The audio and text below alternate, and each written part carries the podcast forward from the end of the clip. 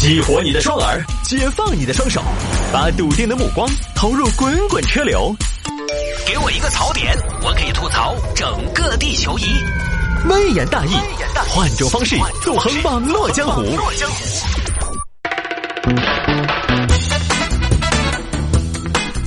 欢迎各位继续回到今天的微言大义。还有听众朋友说，摆一下五天吃掉六斤车厘子，食物中毒。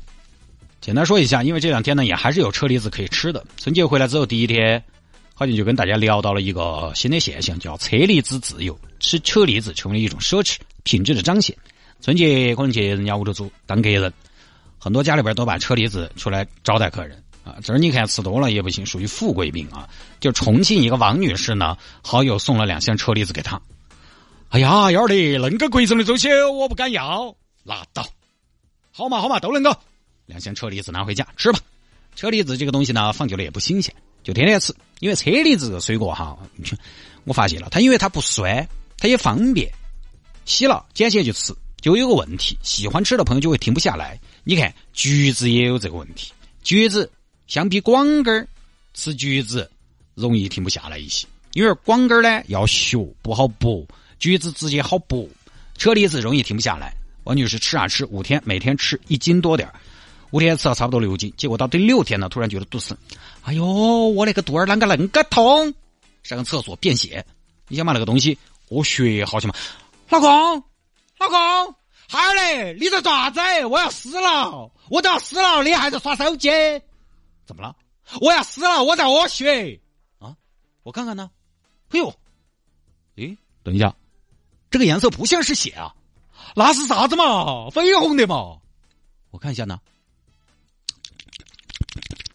哎呀，车厘子没得事，车厘子吃多了，你还是吃啥子屙啥子嘛？哈啥正噻你？观察哈儿就对了，观察。结果呢，王女士那天频繁的上厕所，老公，我又要去上厕所了。去嘛，我通了都对了吗？老公，我又要上厕所了。去吧，后边慢慢就对了。老公，我又要去厕所了，不然你就不要出来了吧。一天拉了二十多次，哪遭得住呢？直接在厕所头虚脱了，晕倒了。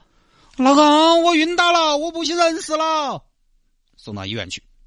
那这样吧，简单一点，因为时间也差不多到了啊，就没什么好说的，就是啥子呢？急性肠胃炎，没那么可怕，也是非常常见的一种病。这个新闻其实有点让大家容易误解，就我们光看标题会觉得车厘子是不是区别于其他水果，里头是不是还有啥子有害的物质？不是这样的，就是吃多了，肠胃呢又消化不过来。反正总之就是提醒大家不要整太多。